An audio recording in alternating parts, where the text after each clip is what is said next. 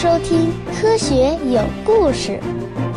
比科学故事更重要的，更重要的，更重要的，更重要的是科学精神。上期节目呢，我给大家介绍了刘慈欣的黑暗森林理论，但这个理论呢，似乎存在一个明显的问题，那就是如果宇宙的文明的总数量确实是非常巨大的话，那么难道不会至少出现一个还没有进化出隐藏基因就已经达到极强的通讯技术的文明吗？就好像人类在发送阿雷西博信息的时候，在制作旅行者号金唱片的时候，并没有什么人会提出反对的声音。科学界都认为是天经地义的事情，可见所谓隐藏基因的进化和技术的发展，并不是严苛的同步的。那么，只要这种情况存在，在大样本的空间下产生高技术的，但并不理会什么黑暗森林法则的文明呢，也就一定存在很多很多。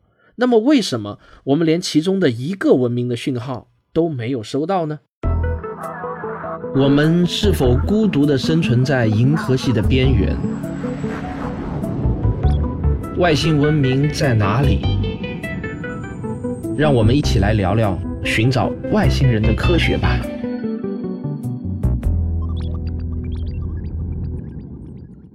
所以，在我看来呢，费米悖论仍然是一个悖论，但我宁愿回到更为简洁一点的一个解释，那就是否定 B 假定。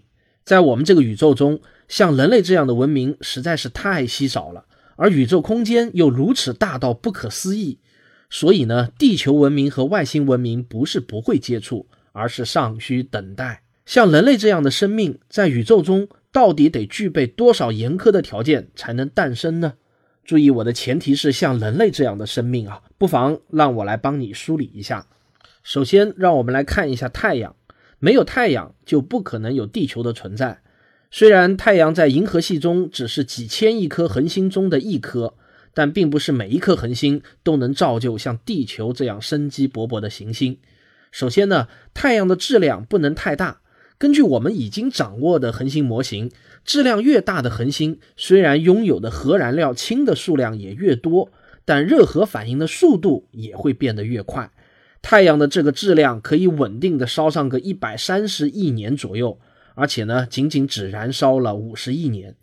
当一颗恒星进入到稳定的热核反应阶段时候，我们称之为恒星的主星序阶段。如果是一颗比太阳质量大七十倍的恒星，主星序阶段仅仅能维持五十万年左右；哪怕是比太阳质量只大十倍的恒星，主星序阶段持续的时间也只有数百万年而已。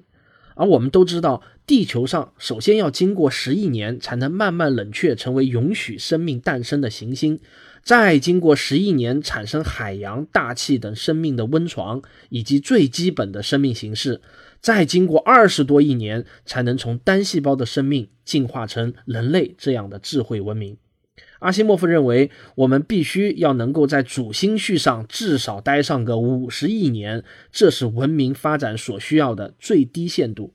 那么，如果以五十亿年的标准来计算，我们可以得出结论：凡是大于太阳质量一点四倍以上的恒星，都不可能孕育文明。或许能出现生命，但也不足以进化出像人类这样的技术文明。我们每天晚上都能在头顶见到的那颗明亮的天狼星，它的主星序呢，只能维持五亿年左右。因此，我们不能指望在天狼星系能找到智慧文明。太阳的质量呢也不能太小。如果太阳的质量很小，那么地球为了获得足够的热量，就必须要离太阳近得多。那么太阳对地球产生的潮汐效应就会非常的显著。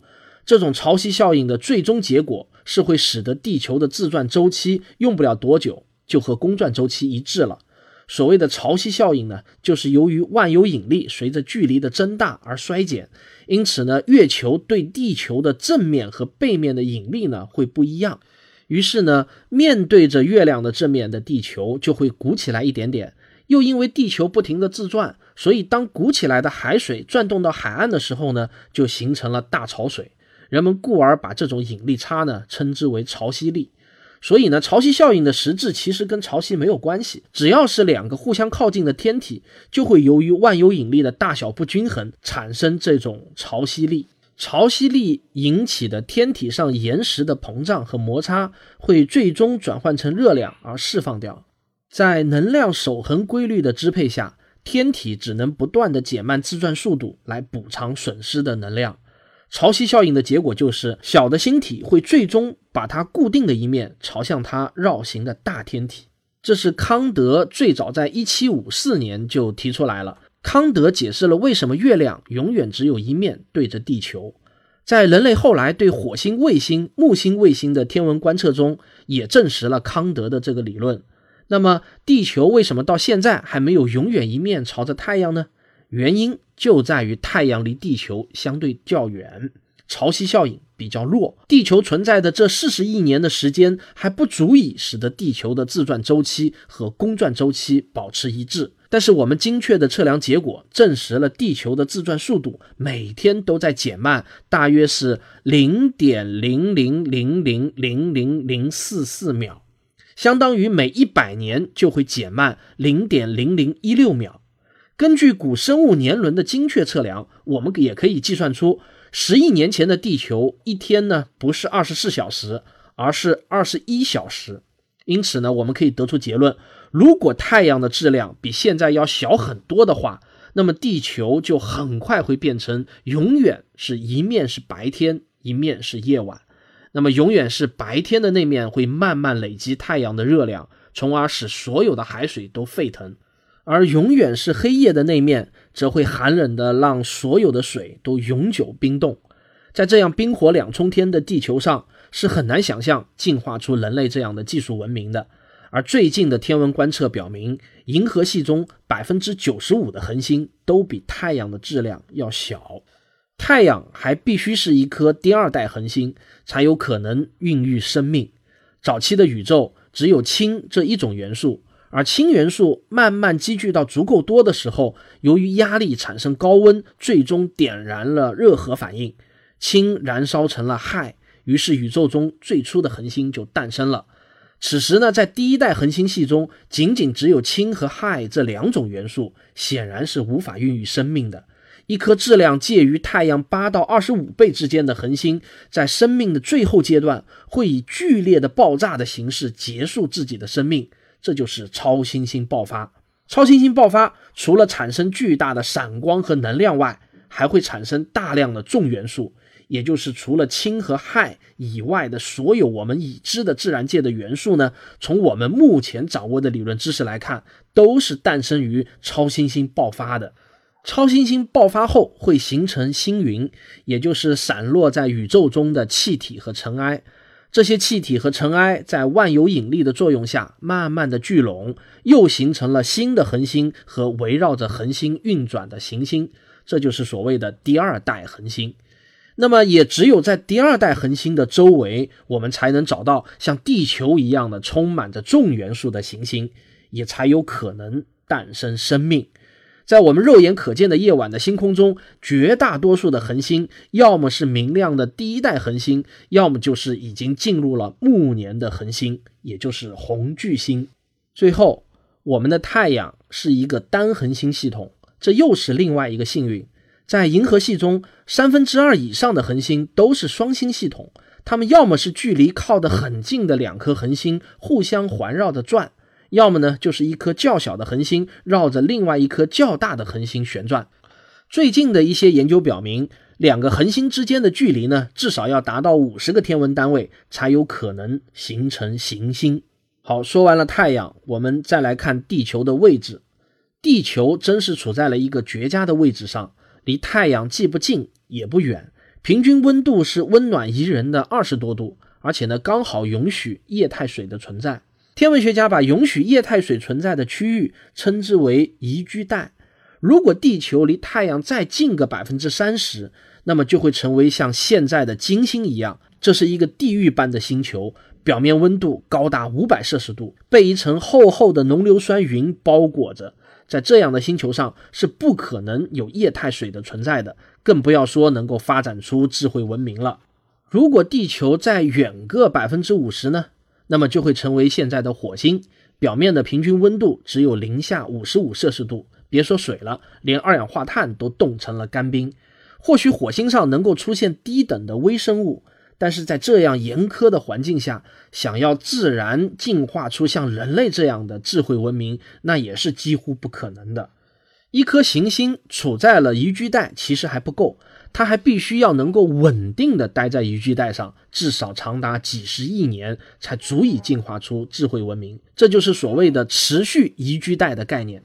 一颗行星要能够位于宜居带上，本就已经是一件相当不容易的事情了，还要进一步的能够位于持续宜居带上，那就更是难上加难了。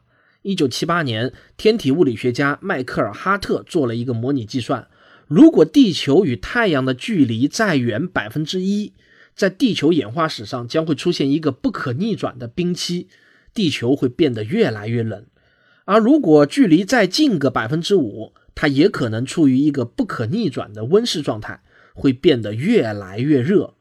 假如地球的轨道更扁一些，上述的距离限制就会更加的严格。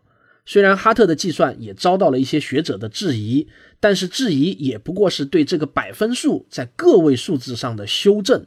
如果我们把太阳比作一个足球场的话，那么你用一个美工刀在足球场的中心区域刻一条细细的划痕圈，这个圆圈呢，就相当于是宜居带的宽度了。一颗行星想要恰巧落在这样的一个宜居带中，显然是一个非常小概率的事件。我们的地球呢，还以近乎一个完美的圆形公转轨道绕太阳运行。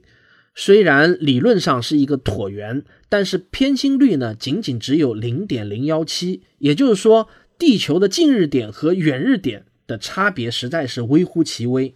这样呢，地球接收到的太阳热量，在围绕太阳公转的一年之中呢，才不会有太大的变化。地球得以能够保住一个相对变化幅度不大的温度条件。过去的天文学家在发现太阳系中大部分行星的公转轨道的偏心率都很小的时候，以为这是宇宙中最普遍的现象。可是随着这几年太阳系外行星发现的日益增多，我们发现原来宇宙中的其他恒星系并不都像太阳系一样，大部分的系外行星的公转轨道都非常的扁。近日点和远日点的差别非常的大，反倒是太阳系显得非常的特殊。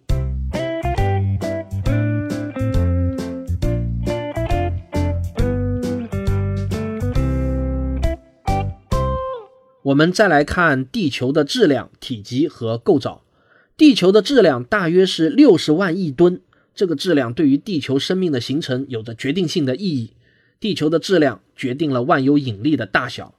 而万有引力的大小就决定了地球能够吸引住多少大气。如果地球再轻一点点，那么地球上的大气将会变得非常稀薄，甚至完全没有大气。如果行星的大气非常的稀薄，那么就意味着气压很低，而气压低，水的沸点就低。在一颗液态水很容易沸腾的星球上，是不可能产生复杂生命的。而地球如果更重一点呢？那么就会吸引住更多的二氧化碳等温室气体，温室气体会导致行星表面的温度不断的升高，最终就会失控。地球的近邻金星就是最好的例子。一颗行星上大气的形成与行星的质量有着密切的关系，只有合适的质量才能诞生合适的大气，而大气对于生命来说不仅仅是提供了适宜的温度那么简单，大气还挡住了来自太阳强烈的紫外线。而紫外线呢，是我们目前已知所有生命的杀手。这是因为生命构成的最基本物质，也就是核酸，很容易吸收紫外线的能量。能量吸收到一定程度，就会沸腾分解。大气还保护了地球免受陨石的攻击。大部分的陨石在进入地球的大气层后呢，都会因为与大气摩擦而燃烧掉，形成流星。如果行星的大气很稀薄，那么，无数微小的陨石呢，就会跟无数微小的子弹一样轰击着地球。我们将生活在真正的枪林弹雨中。大气还供所有的生物呼吸，呼吸的实质呢，其实就是生物体摄入的能量和物质与自然界进行交换的过程。这是任何生命想要发展的必不可少的行为。地球的体积大约是一万亿立方千米，这个体积呢，也是恰到好处。为什么这么说呢？因为我们知道，所有的行星都是一个近乎完美的球体，而球体的体积一旦确定，那么表面积也就确定了。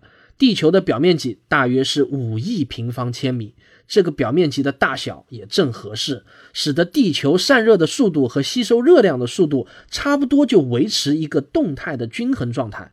如果表面积再大一点，那么地球的散热就会过快，导致夜晚呢将变得非常的寒冷。如果表面积再小一点呢，则又会使得过多的热量无法散去，会累积起来，使得星球越来越热。当然。地球的海洋对于地球温差的维持也起到了关键的作用，但从宏观的角度来说呢，行星首先要有一个合适的体积和合适的自转速度，才能维持一个变化幅度相对较小的温差。地球的核心是滚烫的岩浆，而岩浆的主要成分是铁，这又是一件万幸的事情。随着地球的转动，地核也是转动的，这样就产生了电流。而电流在地球内部的环绕流动，产生了巨大的磁场，这就是地磁场。我们的指南针之所以能工作，候鸟之所以能够准确的长途迁徙，都是因为地磁场的存在。而这个地磁场的存在，对生命的意义来说呢，绝不仅仅只是导航，它是生命的保护伞。每天太阳都把大量的高能带电粒子抛射出来，我们称之为太阳风。这些高能带电粒子如果轰击到生命，那么 DNA 的双螺旋结构就会被轰击的粉碎，生命是不可能在太阳风的猛吹下得以进化的。正是地球磁场保护了地球上的所有生物免遭太阳风的正面袭击。来自太阳的带电粒子被地球的磁场偏转，在地球的南北两极聚集而形成绚丽的极光现象。这些美丽的极光其实就是致命的杀手。我们的地磁场在默默地保护着每一个人。一旦地核停止转动，地磁场消失，那么所有的生命都将遭到灭顶之灾。有一部好莱坞大片，好像叫《地心毁灭》，是布鲁斯·威利斯演的，就描述的是地核一旦停止转动后出现的可怕场景。我们再来看一下月球的作用，在我们头顶高悬的明月，并不仅仅是提供诗人写诗的素材而已。它对智慧文明的出现有着特殊而非凡的意义。正如我们前面说过，月球对地球正面和背面的引力差产生了潮汐力，这个潮汐力使得地球上的海洋会周期性的产生巨大的潮水。如果没有月球，虽然太阳对地球也会产生潮汐力，而且风也可以刮起海浪，但是和月球引起的潮汐相比呢，那就是小巫见大巫了。潮水对生命的进化意味着什么呢？有些学者认为，潮水对海洋生命进化为陆地生命有着决定性的作用。我们想象一下，在太古时代，海洋中诞生了无数的鱼类生命。某一次涨潮之后呢，把很多的鱼冲上了离海洋很远的陆地上，于是它们成批成批的干涸而死。但是随着时间的推移，总有一些能够适应干旱更久一点的鱼，能够熬到下一次涨潮的时候，重新把它们带回海洋的怀抱。于是它们的下一代就会具备更好的抗旱性。如果潮水不够大，那么最多也就是能进化出一些能够短时间屏住呼吸的鱼而已。但是因为经常月球引发的潮水非常的大。鱼儿们不得不一次又一次的面对更加长时间的干旱，于是，在一代又一代的自然选择下，鱼儿们慢慢长出了能够从空气中吸取氧气的肺。两栖动物从此就诞生了。两栖动物诞生之后，它们逐步走向更远的陆地，最终呢，永远脱离了海洋的怀抱，成为了真正的陆生动物。在进化这个宏伟故事的结局，诞生了人类。但追根溯源，我们人类的诞生却是托了潮水的福。月球还为我们挡住了无数的天外飞弹的袭击。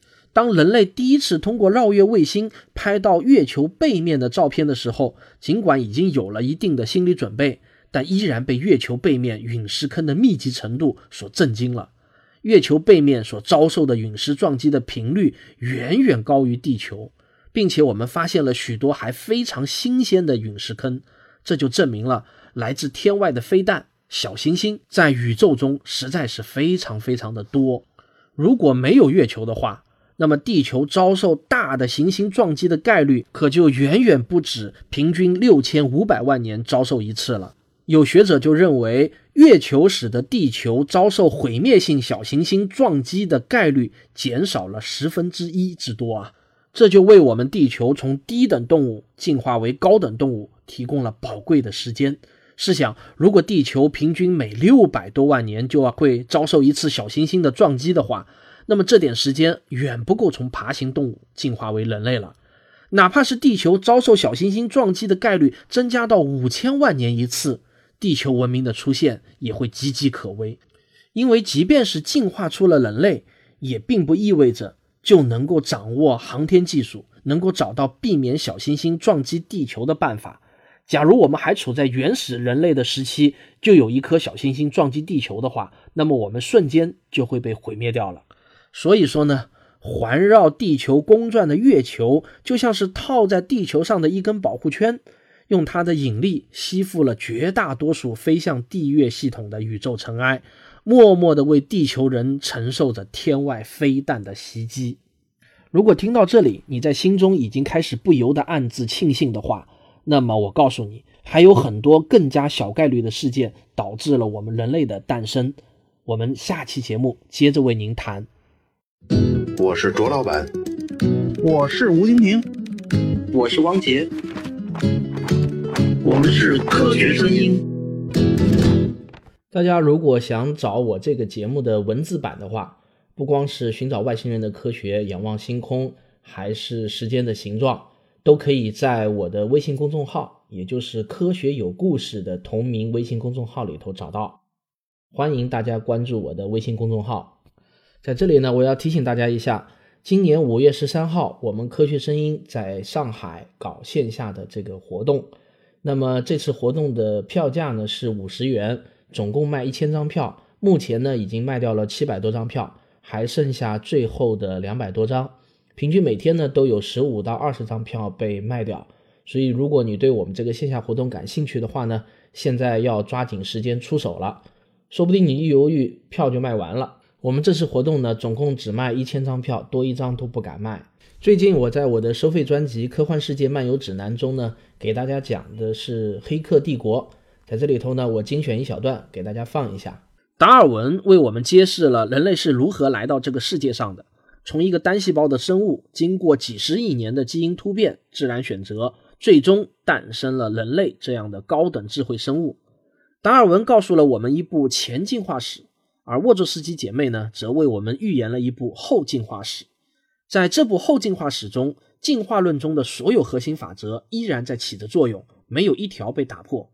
生物的基因突变都是无目的的、随机的，任何物种都无法预见到底哪种突变是对生存更有利的。只有通过大自然的优胜劣汰，才会保留下具有生存优势的突变。同样，当人类在开发机器人或者人工智能的时候，也是无法预见这种突变到底会不会给自己带来生存优势。假设人类能够预见自己将会被机器人完全取代的话，那么肯定就不会去发展这项技术了。但我们不知道，因此呢，这种突变依然是一种随机的突变，没有明确的目的。基因的突变是物种的生物学变化。如果你没有听过瘾，想听完全的话呢，可以购买我的付费专辑《科幻世界漫游指南》。好，我们今天这期节目就到这里，我们下期再见。我是旭东，祝科学声音二零一七年的首场线下活动取得成功。那么我也会到现场给你们助阵。大家好，我是田一苗，预祝二零一七年科学声音首次线下活动取得圆满成功，恭喜周老板。喜马拉雅的听众朋友，我是亚洲通信社社长徐金波，祝福科学声音二零一七年首场线下活动取得成功。Hello，大家好，我是喜马拉雅的主播夏春瑶。那祝科学声音二零一七年首场线下活动取得成功哦。各位朋友，大家好，我是谷歌，在这里我祝二零一七科学声音首场线下活动圆满成功。我在这儿给大家加油助威。我是科幻奥秘时间的主播文字嗡嗡，祝科学声音二零一七年首场线下活动取得成功。我是随口说美国的自由军，祝科学声音二零一七年首场线下活动取得成功。五月十三日，五月十三日，五月十三日，我们在上海等你。这是我们科学声音组织第一次在线下同时亮相，我们会拿出最好的状态和最好的内容。这是您跟科学的一次春天约会。科学声音的听众朋友们，报名通道现在已经开通了，请关注我们任何一个人的微信订阅号，即可在菜单中找到活动报名的网址。